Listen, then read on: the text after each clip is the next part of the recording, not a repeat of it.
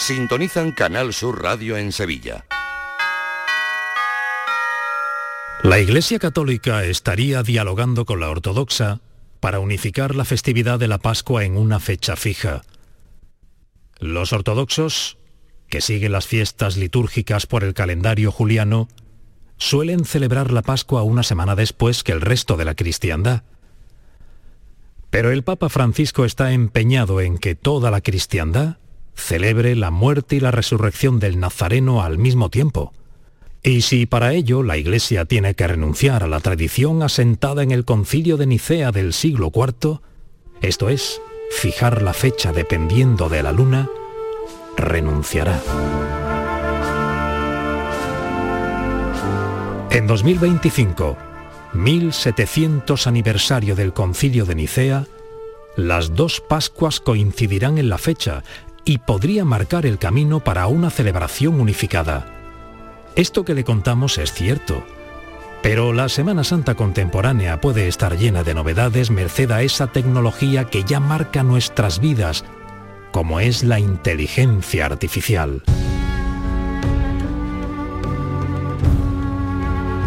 Presentado el nuevo ordenador que imita el paso de los costaleros debajo de un paso. La pieza se conecta a una parihuela y esta se mueve a través de un mecanismo hidráulico. El Teatro de la Maestranza será el espacio donde, a través de unas gafas de realidad virtual, los asistentes crean que están en la campana. La tecnología podrá hacer disfrutar de la Semana Santa todos los días del año. Una cápsula adquirida por el IAPH permitirá que la restauración de las imágenes se lleve a cabo sin la intervención de la mano del hombre y con resultados a gusto del propietario de la talla.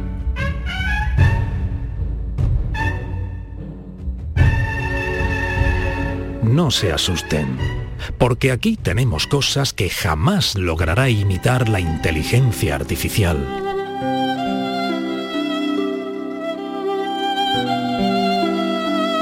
Una tarde que se alarga. La mirada de un niño a los nazarenos de un escaparate. El olor a cera en un día de fundición. El sabor de un dulce de la cuaresma. Un viernes en la plaza de San Lorenzo.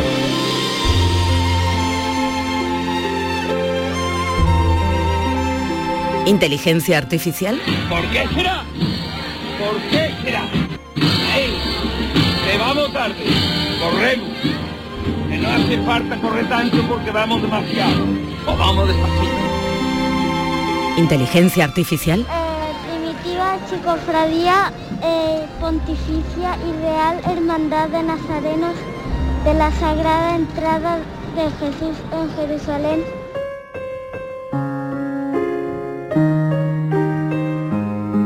Tampoco ninguna máquina podrá nunca participar en el ritual del estreno de ausencias con el que nos vestimos cada cuaresma. Lo so che sei stanca, lo sono anch'io.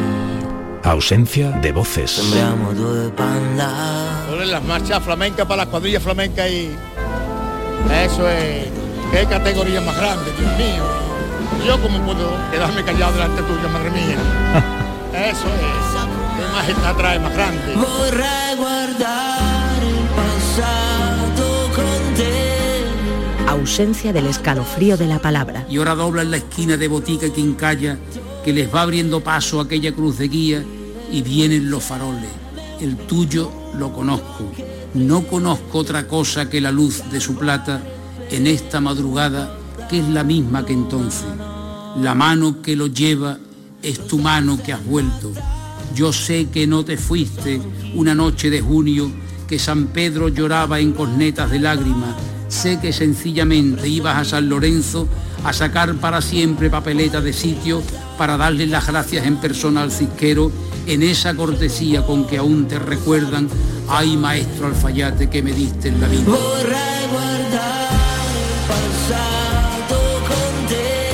Inteligencia artificial. Yo soy de las aguas. Yo soy de la amargura.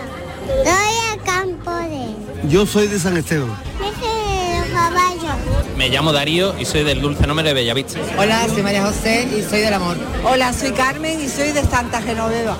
Hola, soy Fran y soy de la Bofetá. Soy Milagro y soy de la Iniesta. Yo soy de la Amargura. Yo soy del Sol. Yo soy del Buen Fin. Yo soy de Torreblanca. Yo soy del Carmen. ¿Inteligencia artificial?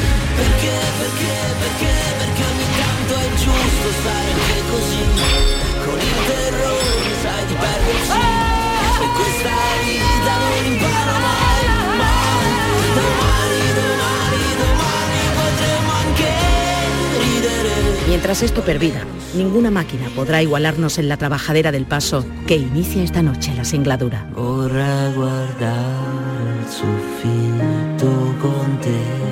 Estamos puestos. La cuaresma nos espera y se va a levantar cada noche a golpe de llamador. Chiudere gli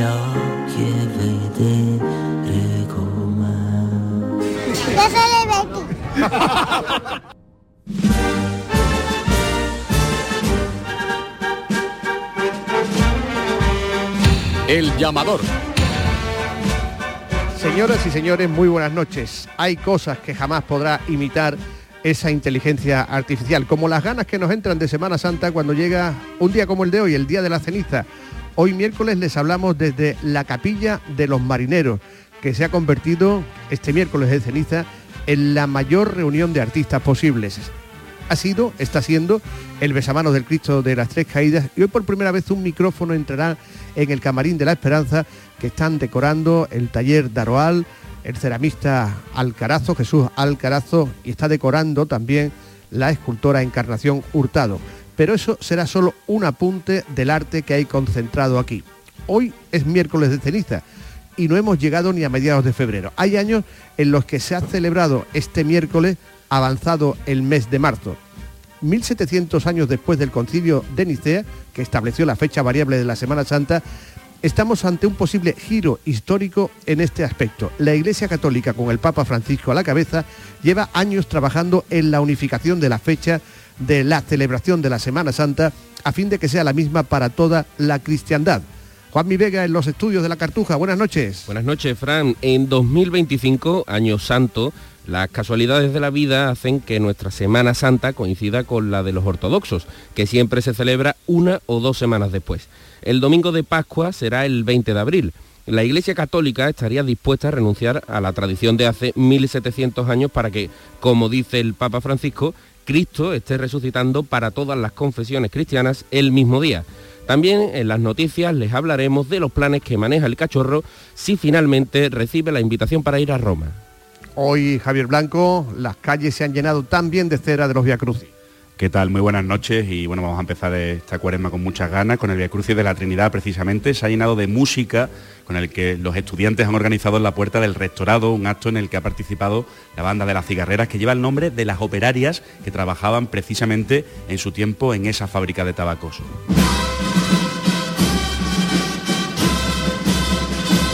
Y el ciriazo de oro de este miércoles con Jonathan Sánchez Aguilera.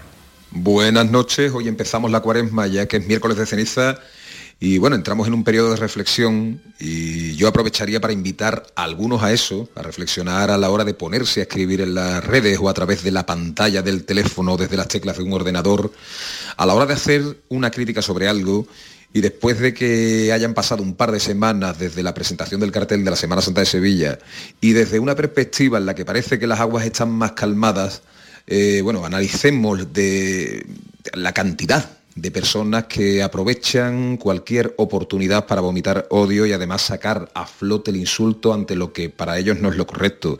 Existe la opción de discrepar de manera civilizada y argumentar sobre algo que no te gusta, pero en el caso del cartel creo que los odiadores, yo al menos los llamaría así, se han superado con creces y al mismo tiempo han acabado retratándose y mostrando algunos con sus palabras el nivel tan bajo al que puede llegar alguien por su odio.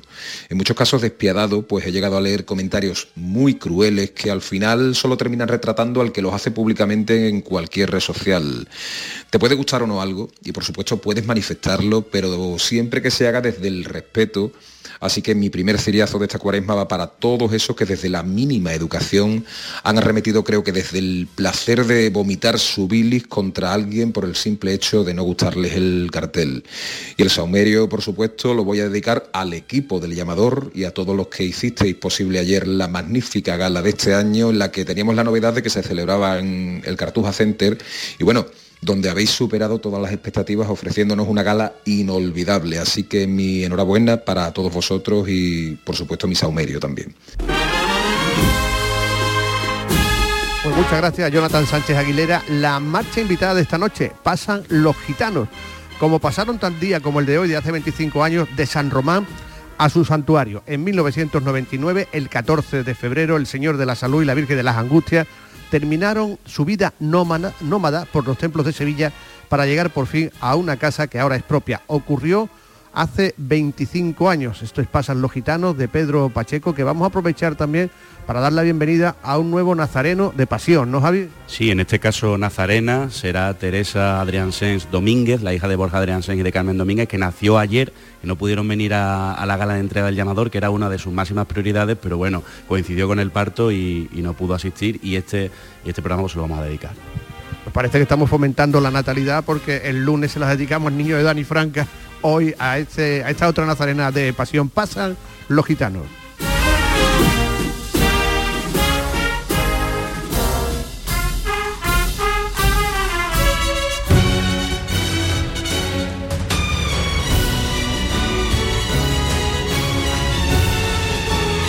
Fran López de Paz en el llamador.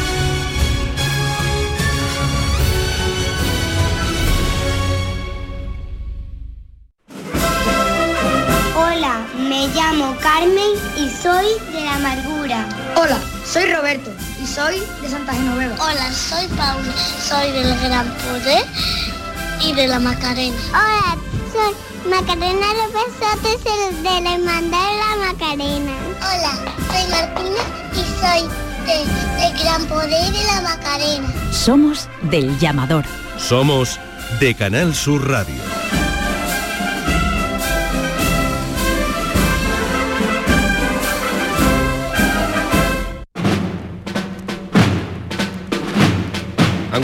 No se ha recibido la invitación oficial, en el Cachorro y en la Esperanza de Málaga esperan que de aquí a unas semanas les llegue alguna comunicación del Vaticano.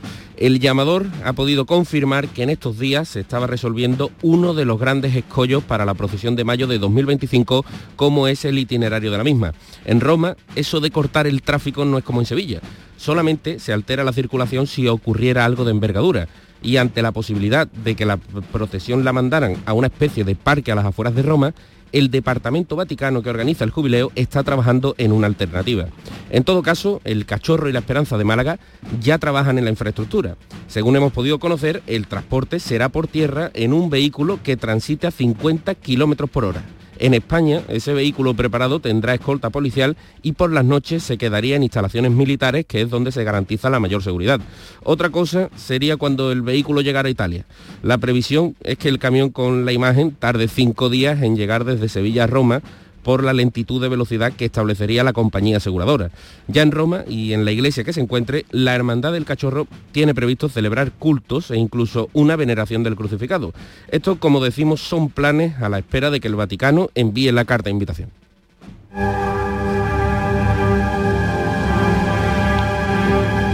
La Hermandad de la Lanzada, en Calvildo Extraordinario, ha aprobado llevar a la Divina Enfermera al Hospital Virgen del Rocío el próximo 12 de mayo con motivo de los 160 años de fundación del Colegio de Enfermería. Entraría dentro de una misión pastoral, pero esto no será una procesión, pues el traslado sería de manera privada. El siguiente paso que le queda a la corporación será pedir la autorización a Palacio. Y las siete palabras todavía no tiene novedad respecto a la petición de cambiar el itinerario de vuelta y no hacerlo por la Avenida de la Constitución mientras se recogen las sillas. Es uno de los asuntos que siguen sobre la mesa del Consejo. Y lo que no está sobre la mesa del Consejo a día de hoy es el cartel de la Semana Santa, porque finalmente mañana el Consejo no repartirá el cartel de Salustiano, aunque fuentes de la institución indicaron que como todos los años estaría disponible el día después del miércoles de ceniza, este martes indicaron que no sería así. Mañana, eso sí, el cartel de San Luciano estará en Cajasol donde se abrirán las tres grandes exposiciones de la entidad, la del cartel, la de los hermanos Delgados y la de la bordadera Teresa del Castillo. Son las 10 y 14. Soy José y soy hermano de la resurrección. Soy Manuel y soy hermano de los estudiantes.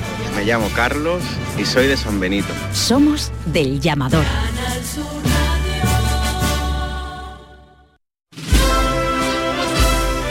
El otro día, el lunes, no le tenía tanta envidia a mis compañeros como hoy porque están en el Hogar de la Esperanza, allí en, en Triana, en la Capilla de los Marineros. Fran. Sí, en la Capilla de los Marineros y además rodeado de artistas. Y en esta ocasión también para escuchar siete líneas que nos ha dejado Paco Robles dedicadas a la esperanza de Triana.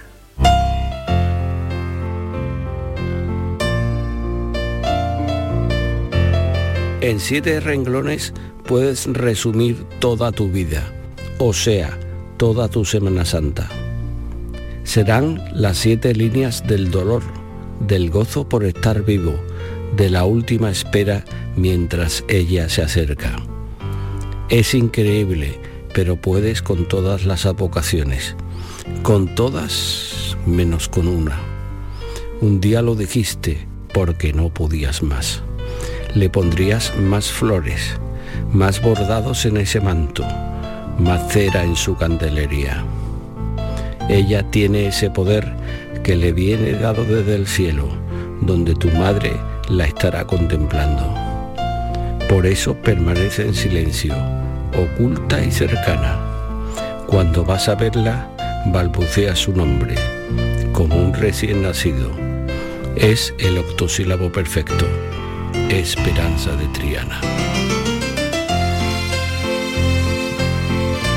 La Esperanza de Triana, que como la Macarena y otras tantas imágenes han amanecido este miércoles de ceniza, vestidas a la usanza hebrea, la esperanza como en algunos azulejos antiguos. Aquí está Sergio Sopeña, el hermano mayor. Buenas noches, Sergio. Hola, buenas noches. Gracias por abrirnos las puertas de la Esperanza de Triana y sobre todo por rodearnos de, de- de tantos artistas, ¿no? Eh, la, la hermandad sigue esa senda de incremento patrimonial tan importante que hoy hasta ha salido un chiste. Se veía la capilla de los marineros y decía, hoy no se estrena nada. Bueno, pues eh, creo que es obligación de las juntas de gobierno de, de la Esperanza de Triana, bueno, pues mantener su patrimonio y por supuesto, si es posible, incrementarlo. Lo mismo cada vez de mantener el patrimonio humano y también incrementar ese patrimonio social que tanto lucha también la Esperanza de Triana. Estamos delante de los faldones, cuya restauración se, se presentó hace días. Ahora veremos la toca que ha hecho Carla, Carla Elena. Eh, mañana se presenta un, un manto, el, el manto rojo, y, esto es un, un- un no parar, ¿no? Bueno, pues son una serie de proyectos que se pusieron en marcha hace tiempo. Son proyectos que avanzan de manera lenta porque siempre intentamos, gracias al asesoramiento artístico que tiene la hermandad, buscar la excelencia y esa excelencia, bueno, pues eh, es pausada, tranquila y fruto de esa paciencia, pues se obtienen estos resultados óptimos que está obteniendo la hermandad de la Esperanza de Triana en cuanto a su patrimonio. Eh, contésteme con un monosílabo. ¿Vamos a tener pronto el diseño del tercer manto de salida de la Esperanza de Triana? Todavía no se sabe. o sea que no es ni sí ni no, ¿no? Efectivamente. Uy, esto se ha caído. L- mucha gente se pregunta, esto, o sea, el, el incremento patrimonial se debe a lo mejor a una optimización, ¿no? De la gestión económica, ¿no? Porque estas cosas cuestan dinero. Bueno, yo soy un convencido, quizás vaya a obtener muchas críticas por las palabras que voy a decir, que la hermandad, la gestión de la hermandad hay que dividirla teniendo en cuenta varios aspectos. En primer lugar, el aspecto asistencial de la hermandad. Eso debe de tener una gestión específica y especializada. Después otra- otra gestión muy importante, la más importante, al igual que el mismo nivel que lo social, que es, perdón, que lo asistencial es la gestión del patrimonio humano social de la hermandad. La paz interna de la hermandad pues, es uno de los fines primordiales de todas las juntas de gobierno y poco a poco, con la ayuda de todos los hermanos que también se acercan con, esos brazos abiertos, pues poco a poco eh, está siendo posible. Y desde luego también a nivel mm, económico, bueno, pues hay que, que aplicar criterios empresariales para optimizar los recursos y desde luego minimizar los gastos en los que se pueda minimizar. Entonces, pues eh, esa es los tres objetivos que tiene la Junta de Gobierno de la Esperanza de Triana. Seguiremos luchando por ello y desde luego también buscando un asesoramiento profesional eh, para que las distintas facetas de las que he hablado sea un pleno éxito. Eh, han empezado ustedes ya con el quinario del Cristo, el traslado a la capilla de los marineros, cómo van las obras del, retablo, porque las imágenes salieron a Santana porque había que hacer alguna adecuación en la nave de donde se va a cambiar de, dirección el retablo del Cristo. Bueno, pues efectivamente las obras de, adecuación de la nave central acabaron, por eso regresaron las imágenes a su templo. Nosotros teníamos una autorización eclesiástica que cuando eh, se terminasen las obras de la nave central de la capilla teníamos que volver a nuestro templo, como así ha sido. Y ahora seguimos avanzando en las obras de adecuación de la nave que presidirá el Santísimo Cristo, en la nueva ubicación del retablo, el, nuevo acceso al camerín del Santísimo Cristo, con escaleras de subida y bajada independiente, y también, bueno, pues una cosa muy importante que es la dotación de sistemas contra incendios al Santísimo Cristo de las mismas características que ya tiene la Santísima Virgen.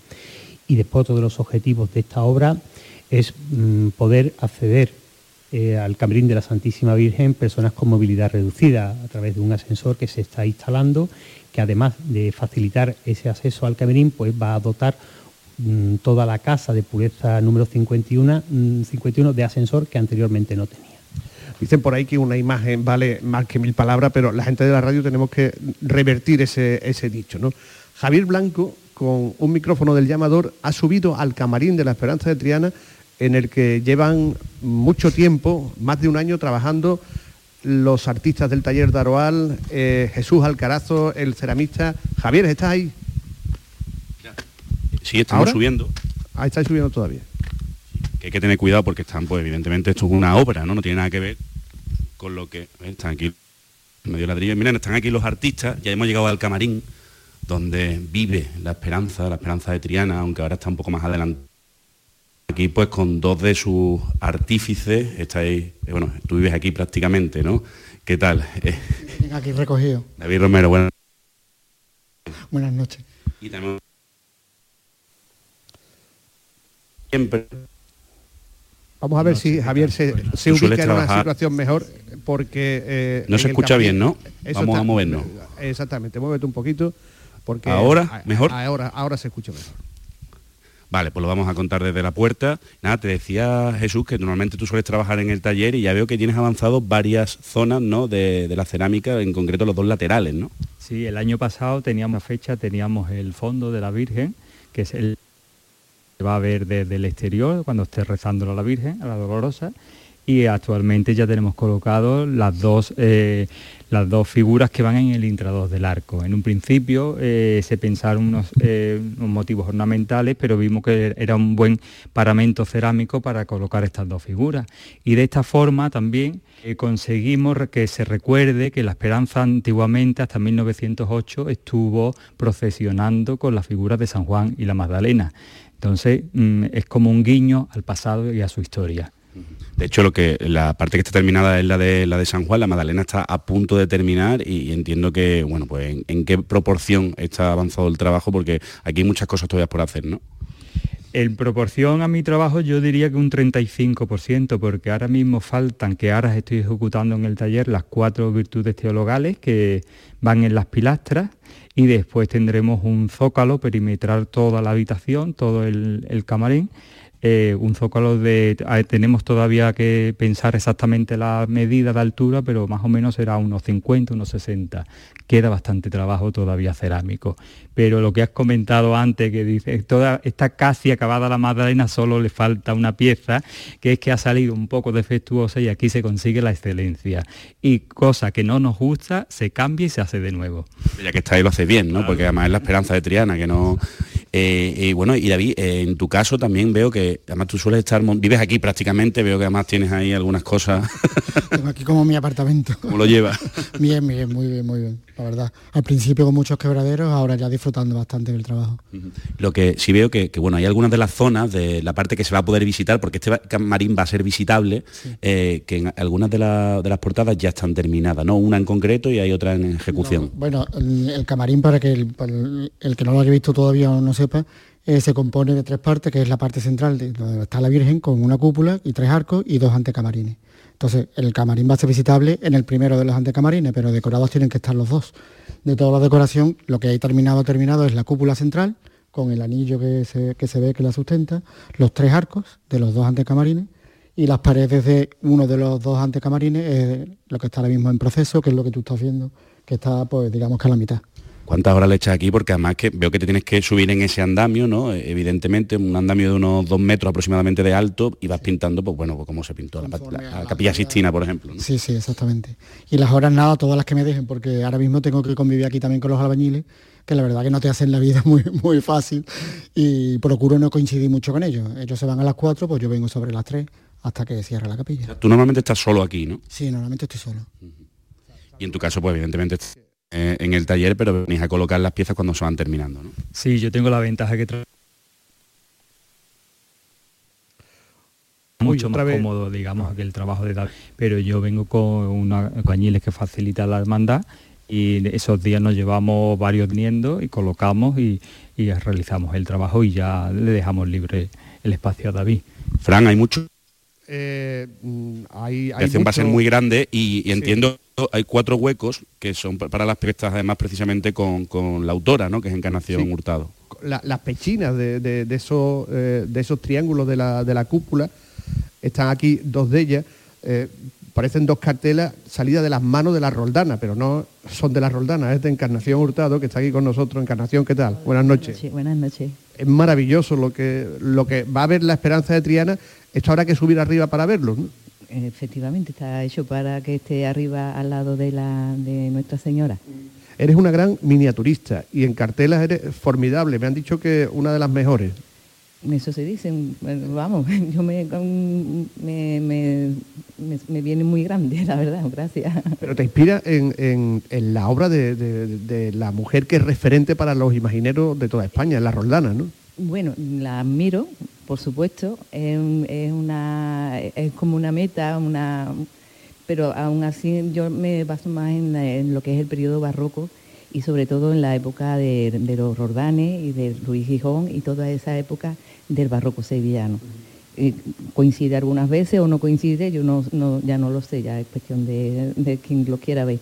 Pero mm, es mi, en el, en el, en el núcleo donde yo eh, me voy moviendo. Cada vez hay más mujeres imagineras y eso es fantástico, ¿a que sí? Pues sí, eso es estupendo, claro que sí. Hay un- eh, otra visión, otra sensibilidad y, y también eh, son, son personas que somos artistas y, y tienen su también su, su momento y su... Aquí están las dos virtudes teologales, la fe, la caridad, estará también la esperanza y estará No, la esperanza es la esperanza. en la esperanza, exactamente. Mm, Las otras dos, los, los otros dos relieves se- están basados en la letanía. Entonces será eh, mm, el tema es la, la tor- la torre de marfil y el espejo de justicia. El espejo de justicia ya lo tengo modelado, ya tiene que pasarse a madera y entonces la- mm, lo he basado mm, en la imagen de- de- del arcángel San, mm, San Gabriel. San Miguel, San Miguel. San Miguel. Y el, y el otro pues irá eh, con el arcángel San Gabriel. Enhorabuena, Encarna, es maravilloso, ¿a que sí, hermano mayor? Auténticamente maravillado. Bueno, seguimos en un momento, volveremos porque aquí hay muchos más artistas que van a hablar esta noche de miércoles de ceniza en el llamador. Yo soy de la hoy de San Gonzalo. Yo soy de la amargura. Yo soy del amor. Yo soy de Montserrat. Yo soy de la Veracruz.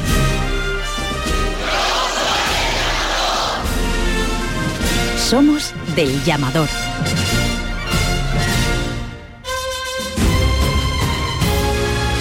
En unos instantes volveremos a Triana, a la capilla de los marineros, pero no es algo nuevo, lo que hemos comentado al principio, de celebrar la Semana Santa en una fecha fija.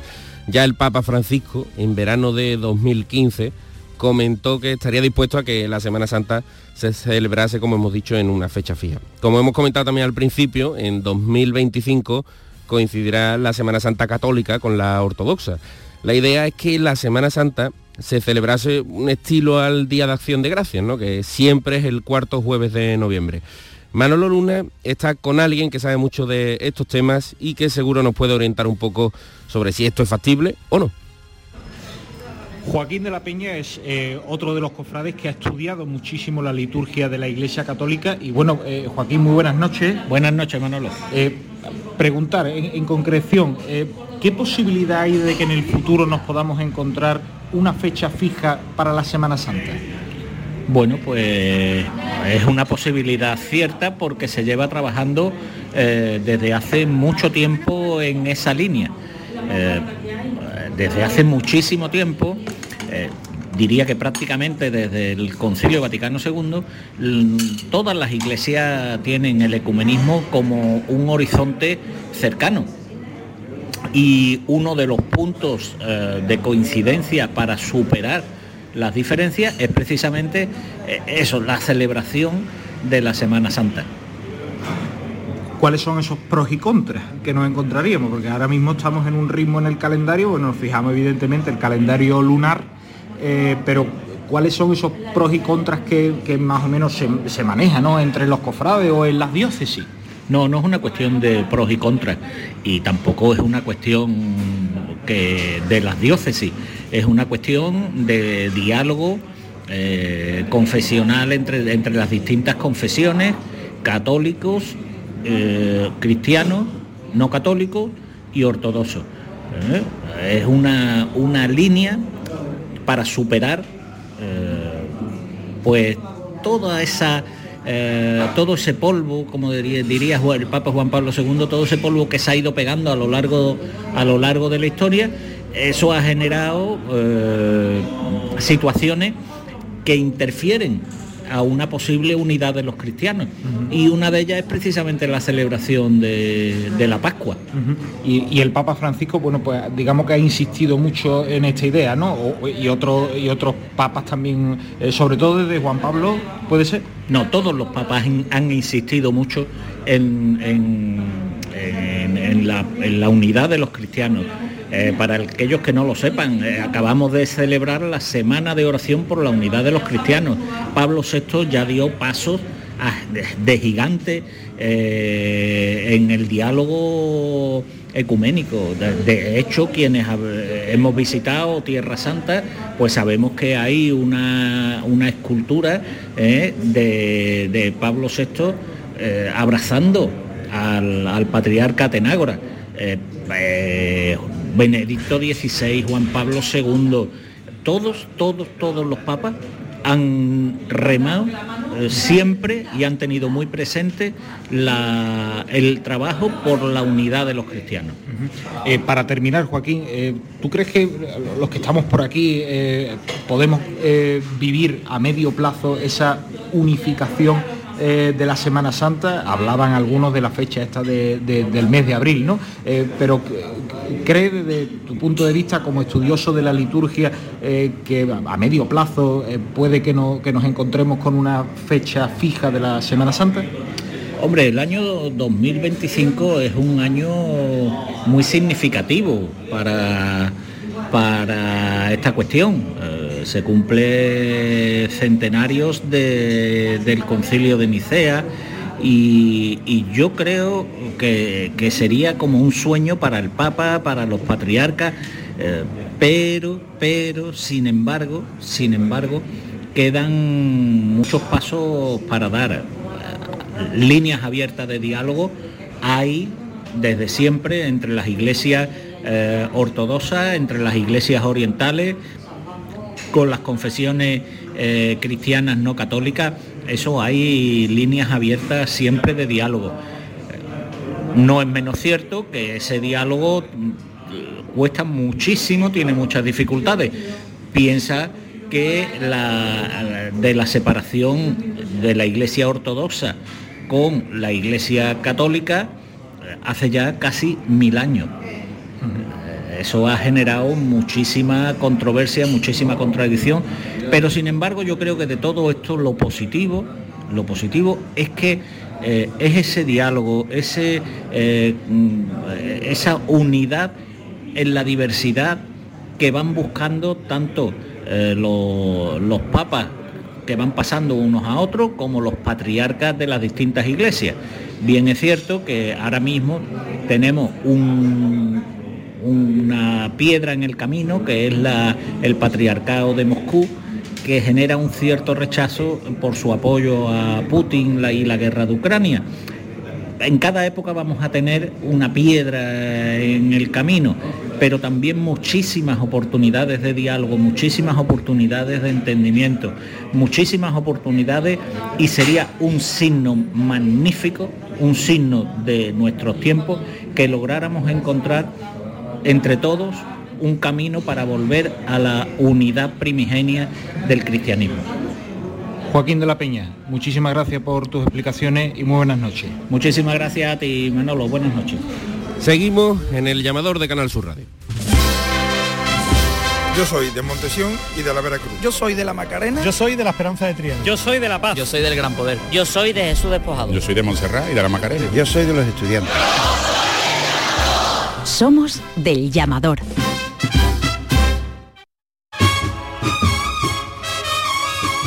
Y volvemos con Fran, Javi Blanco, a la capilla de los marineros, a Triana. porque aquí, eh, Juanmi, hay todavía mucho arte. Decíamos que mañana se presenta el, el manto grana de la Esperanza de Triana. Antonio Castro lo ha terminado y hace varios días, el, el pasado fin de semana, se presentó, y además fue en Santana, una toca que ha abordado Carla Elena. Carla Elena, es que cuando te miro pienso en tu tía abuela, en Esperanza Elena Caro, y, y- le quiero decir Carla Elena Caro, Esperanza y todo eso. Eh, una toca, le llaman la de Belmonte, porque está inspirada en la saya de Belmonte, una saya de torero, que Carla reinterpretó y ahora ha hecho una toca casi con las mismas características. ¿no? Buenas noches, Carla. Hola, buenas noches. Sí, la, la la toca es una reinterpretación de lo que fue en su momento la, la saya, con más o menos los mismos elementos, solo que bueno, distribuidos de distinta manera y el diseño es ligeramente distinto, pero que se ve perfectamente que es a juego con la saya y bueno, viene a, a terminar el conjunto para que en teoría se puedan usar juntos, aunque yo creo que también eh, tiene, eh, se puede perfectamente usar con cualquier otro, otra saya o cualquier manto.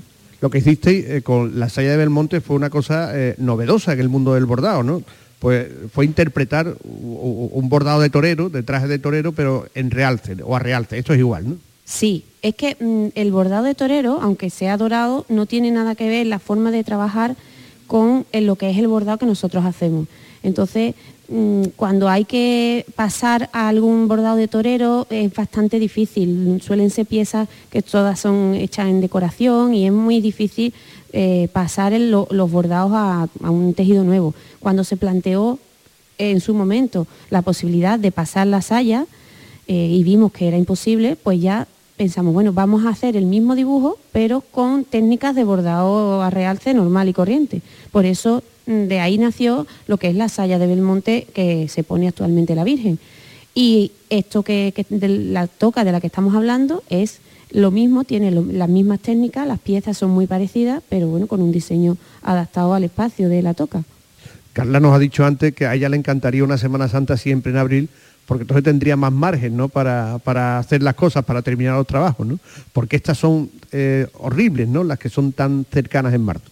Claro, siempre al, al fin y al cabo, ten en cuenta que nosotros trabajamos de Semana Santa en Semana Santa. Cuando llega una Semana Santa muy avanzada, prácticamente perdemos un mes o un mes y pico de un año para otro. No, no, son, no es el año completo. Entonces, al final eso lo notamos bastante. Y por mucho que tú te quieras organizar, siempre eso pasa en muchos trabajos. Hay épocas del año que son más fuertes de trabajo y esta es nuestra temporada alta, sin duda, para mía y de todo, supongo que todos los compañeros artesanos, y que estamos trabajando a tope ahora mismo para terminar los encargos. Y claro, mientras menos tiempo tenemos, pues mm, es bastante más difícil. Siempre eh, mejor y más agradecido que sean Semanas Santas más, más tardías. O sea, tú votarías que sí. Tu taller ahora estará a reventar, ¿no? Claro, ahora mismo estamos a tope y estamos trabajando y haciendo ya horas extras y demás porque tenemos varias cosas que entregar todavía y, y siempre en esta fecha es lo que toca. Gracias, Carla, y enhorabuena por, por esta toca que está ya aquí en las instalaciones de la Esperanza de Triana. Les dijimos que el Cristo de las Tres Caídas estaba en Besamano, está en la capilla de los marineros, debajo de la Virgen de la Esperanza, que está fuera del camarín desde que eh, empezaron las obras. Javi, tú estás ahí, ¿no? Sí, además eh, queremos que todos los oyentes sientan que están aquí con nosotros en este momento porque están las luces apagadas, excepto la de las velas, y se ve perfectamente pues, los brillos de, de las imágenes, ¿no? La esperanza arriba, vestida de brea, el Señor a la altura de la vista, estará así hasta el domingo, ¿no? Álvaro Sopeña, buenas noches. Buenas noches. Hola, buenas noches. Sí, si Dios quiere hasta el domingo al mediodía. Bueno, hoy ha habido aquí lo más grande de gente y entiendo que en estos días pues va a ser así también, ¿no? Bueno, quiera que no, la, vestimenta de la Virgen con vestida de hebrea, pues atrae siempre, la esperanza atrae siempre a muchos devotos y a hermanos de la hermandad y quiera que no, también el besamano del Santísimo Cristo de las Tres Caídas se ha convertido ya en un clásico aquí en Triana.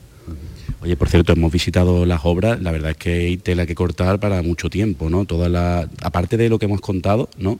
También las diferentes dependencias, la ampliación del columbario, ahí tenéis trabajo para rato, ¿no? Bueno, paso a paso, día a día. Día a día seguimos avanzando y yo creo que el resultado va a ser satisfactorio para los hermanos que, quiera que no, pues siempre anhelamos la ampliación de, de la capilla de los marineros que, que, se nos queda verdaderamente pequeña todos los días del año. Pues estaremos muy atentos. Mira, Fran, vamos a hacer un recorrido rapidísimo por aquí, porque aquí están haciendo fotografías. Voy a saludar, hay dos fotógrafos, y yo conozco a Manu Gómez, el que voy a saludar, que la verdad es que tenéis aquí ahora mismo una escena maravillosa a la luz de las velas, ¿no? Buenas noches, ¿qué tal? Pues sí, aquí estamos disfrutando un ratito. Y conmigo está mi compañero Manuel Llorente, que aquí estamos, aquí estamos intentando a ver si les hagamos partido a, a las velas. Vosotros sois eh, casi como los fotógrafos oficiales de la hermandad, o venís mucho al menos, ¿no? Bueno, no, aquí oficial no hay, pero bueno, sí que es verdad que somos quizás los dos más entregados. Y, y, bueno, vamos a aprovechar también ya para, para, terminar este recorrido que estamos haciendo, que somos unos privilegiados y ustedes también, porque nos están escuchando desde la capilla de los marineros, que hoy aquí se ha presentado precisamente el cartel de la esperanza de un joven de 25 años, de Antequera, Ángel Sarmiento. Tenemos aquí el cartel delante. Muy buenas, buenas noches, ¿qué tal? Hola, buenas noches, ¿qué hay? Un cartel muy llamativo que combina además escultura, carpintería y, y, y grafito, ¿no? En este caso, ¿no? Eso es, bueno, fiel a, a, la técnica, ¿no? Del que ha abanderado estos últimos, estos últimos años, pues, pues quería ¿no? traer aquí a la esperanza eh, esa técnica, ¿no? También la tridimensionalidad. Para que esto en nuestras redes sociales, que se pueden ver en Twitter y en Facebook, eh, vamos a explicarlo, ¿no? Rápidamente, eh, porque se divide en dos, además en diagonal el cartel, ¿no? Eso es, el cartel se divide en dos partes muy diferenciadas, una superior que es una, bueno, una representación de la esperanza en los años 60, justamente entrada en la capilla, que está realizada en carbón y acrílico, eh, de una forma como muy suelta, ¿no? Un dibujo, eh, me gusta decir, personal. Y luego otra parte totalmente diferenciada en la zona in mm. inferior, que es lo que le aporta, yo creo que el simbolismo, ¿no? La parte simbólica a, a la obra, al cartel, y que, y que se trabaja un poco más como yo trabajo la obra en el taller, ¿no? Algo más escultórico. Oye, pues enhorabuena, disfrútenlo en las redes sociales y Fran, yo me voy a quedar por aquí disfrutando de, del Cristo de las Tres Calles y de la Esperanza de Triana. Haces bien y nosotros estamos disfrutando de, de los estrenos que tiene previsto la Hermandad de la Esperanza de Triana presentar a partir de mañana es eh, el manto grana de la Esperanza de Triana, pero eh, enriquecido. Eh, la persona que ha trabajado en, ha sido Antonio Castro. Antonio, ¿qué tal? Buenas noches. Buenas noches, Fran. Mañana lo presentas, ¿no? Sí, mañana se presenta aquí en, en, la capilla. El manto está ya por aquí. ¿Qué es lo que ha hecho en un manto que ha sido muy característico de, de la Virgen? Aquí la gente antigua le decía el manto grana, un manto rojo. Pues sí, el manto grana lo que se ha hecho es completarlo por su parte trasera. Lo, los trabajos de bordado son, han sido de las hermanas Rama, de las que no quiero olvidarme porque han hecho una interpretación maravillosa del dibujo que ha salido de mi mano. Y además, pues bueno, se ha querido hacer un, diseño que sea creíble en, el ajuar de la, Virgen, ya que toma inspiración fundamentalmente de la saya negra de Rodríguez Ojeda, así como de la túnica del Cristo que se recuperó en 2008, que también era de Ojeda. Mañana se va a presentar, eh, aquí está Nacho Sánchez Rico, que es como el patriarca de los asesores de la Esperanza de Triana. Nacho, ¿qué tal? Buenas noches. Trabajo tienes, ¿no? Porque con tanta producción... Sí, esto es, algunas veces ya es desbordante, porque bueno, la gente no sabe a lo mejor cómo se gestan este tipo de cosas, pero primero, pues normalmente hablan con nosotros, pensamos una idea, esa idea se busca la persona adecuada, se transmite al dibujante lo que queremos, la estructura, los estilos, y ya pues, claro, eso es el proceso de creación que tiene su, pero después está el controlar la, bueno, el acabado de esas obras, que hay que visitar los talleres, hay que discutir muchas veces muchas cosas, plantear nuevas soluciones, porque bueno, todo todo al final siempre genera alguna problemática, ¿no? la verdad que es un trabajo bastante, bastante ímprobo. Es importante que una hermandad tenga una línea, eh, no me refiero estilística, ¿no? porque muchas veces todo del mismo estilo aburre un poco, pero por lo menos de calidad. ¿no? Hombre, la calidad es súper importante, por lo menos para mí. Yo, mi forma de ver las cosas, yo prefiero eh, menos, pero mejor. Eh, y fundamentalmente saber elegir las personas adecuadas para cada trabajo y que sean pues gente solvente y, buenos artistas. Si aquí eh, Antonio dijera, mañana regalo un manto de salida a la Virgen, ¿tú de qué color lo querrías? Hombre, verde, lo que pasa que con otra estructura a los que tenemos. Pues ya sabe cómo es. Sergio, hermano mayor, antes, antes de irnos, eh, es lo que decíamos, eh, aquí se están anunciando incrementos patrimoniales, estrenos. Mm, ustedes presentáis también en esta cuaresma un manto verde, pero está en proyecto otro manto verde para la Virgen, ¿no? Efectivamente, actualmente hay un manto de besamanos que está realizando, ejecutando los talleres de, de Pepe Maya bajo el diseño de Javi Sánchez de los Reyes. Y bueno, pues en estos instantes se acaba de presentar también un nuevo proyecto eh, diseño de Antonio Castro, que también va, a ejecutar el taller de Pepe Maya, de otro manto verde que recuerda al antiguo manto que tenía la Virgen de color negro que actualmente se encuentra en, Marchena. Un manto como de soles, ¿no, Antonio? Sí, eh, lo que quise tomar la estructura de, los mantos de, la época, ¿no? digamos de lo que se llama romanticismo, pero realmente bebe más en un modernismo muy, muy primitivo y he querido incluirle los elementos de, angelitos que irradian esos rayos de luz para aportarle un discurso nuevo, ¿no? que no fuera, por ejemplo, más parecido al que, al que presentamos mañana, sino que tuviera ese punto distintivo. ¿no? Y una cosa, Sergio, ya para terminar, esta Semana Santa estará el, el manto que va a ser el manto morado de salida de la Virgen.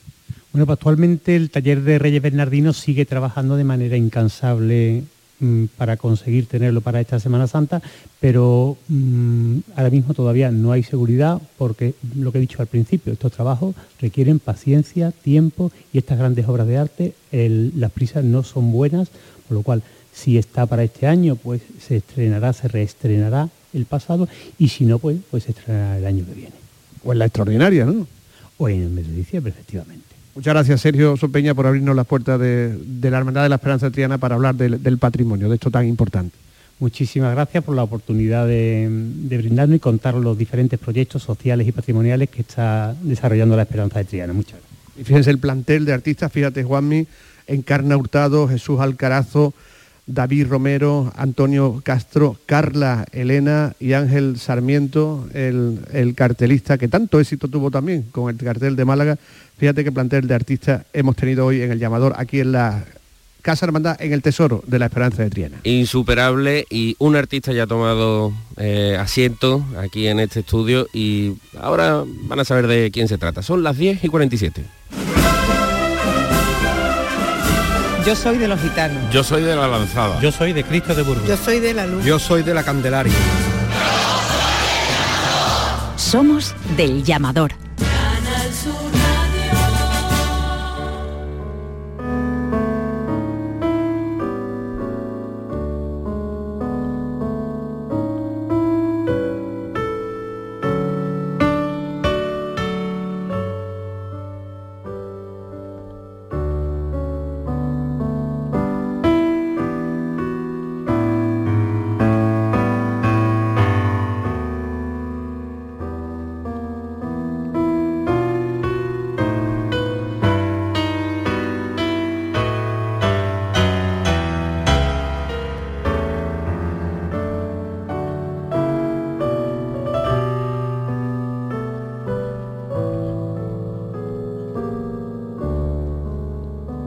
Esto que están escuchando no es una grabación que acaba de meter nuestro técnico Adolfo Martín.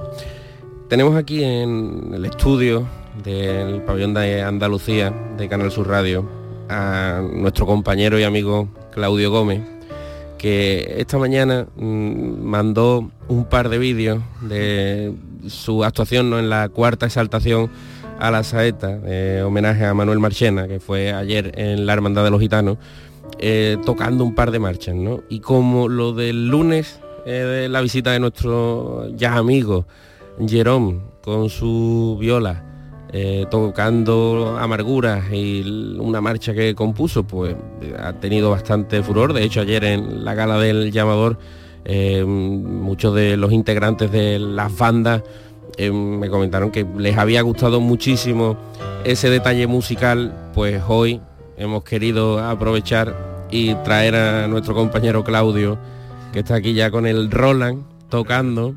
Claudio, buenas noches. No puedo, hablar y tocar, todavía no lo aprendí, lo, estoy aprendiendo, ¿eh? pero buenas noches, Juanmi. Oye, un placer, eh, vaya como hemos arrancado. Bueno, pues con, con la parte trío de, esta marcha de, tan elegante, tan bonita, ¿no? Eh, que era pianista, profesor de piano Antonio Panteón, Jesús de las Penas, ¿no? Es una maravilla, esto es de una de las músicas que, perdurará toda la vida, ¿no? Por, es la difícil sencilla, ya le llamo yo a, esta, a este tipo de, de melodía, ¿no? Tan penetrante, tan bien hecha, tan sutil, que, es muy difícil crear eso. Oye, seguro que mucha gente se lo pregunta yo, yo el primero, a mí eh, estas navidades me han regalado un teclado, no, no mm. como este, pero similar. ¿Cuánto tiempo se puede tardar para aprender mm, esta marcha, por ejemplo? Pues según las horas que les eche. Mira, a mí me gusta mucho jugar al tenis, ¿no?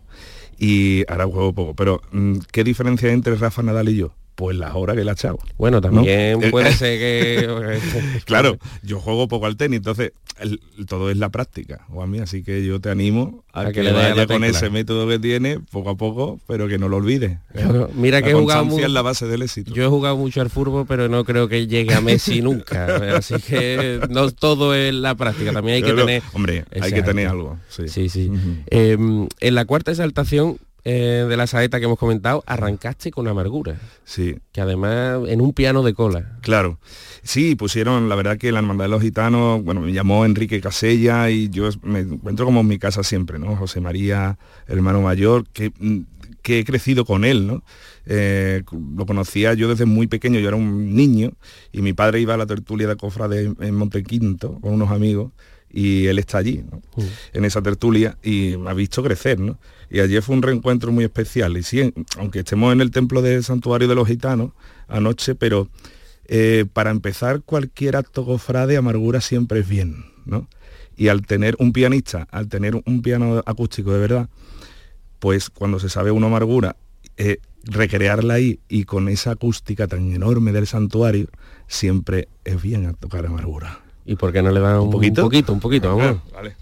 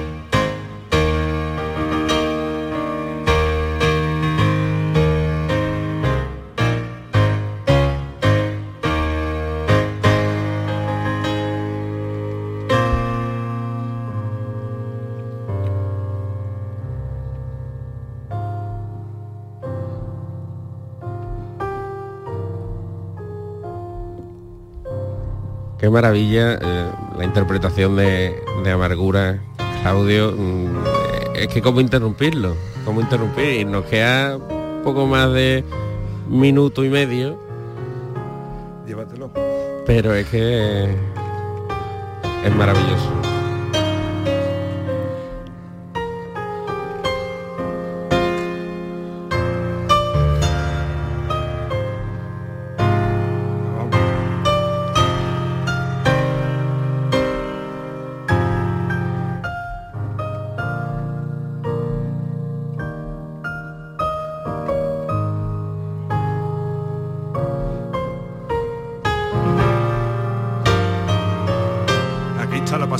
Sevilla.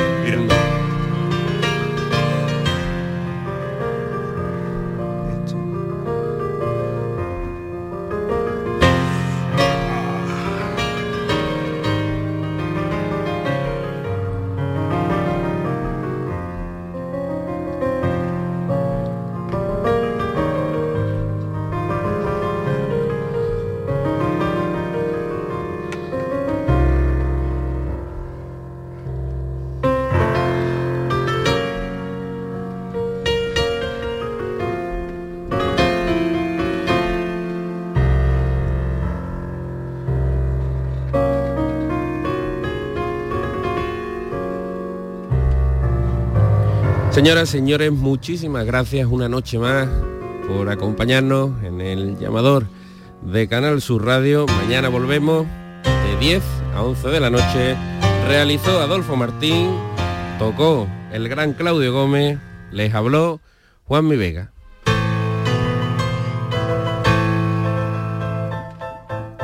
El llamador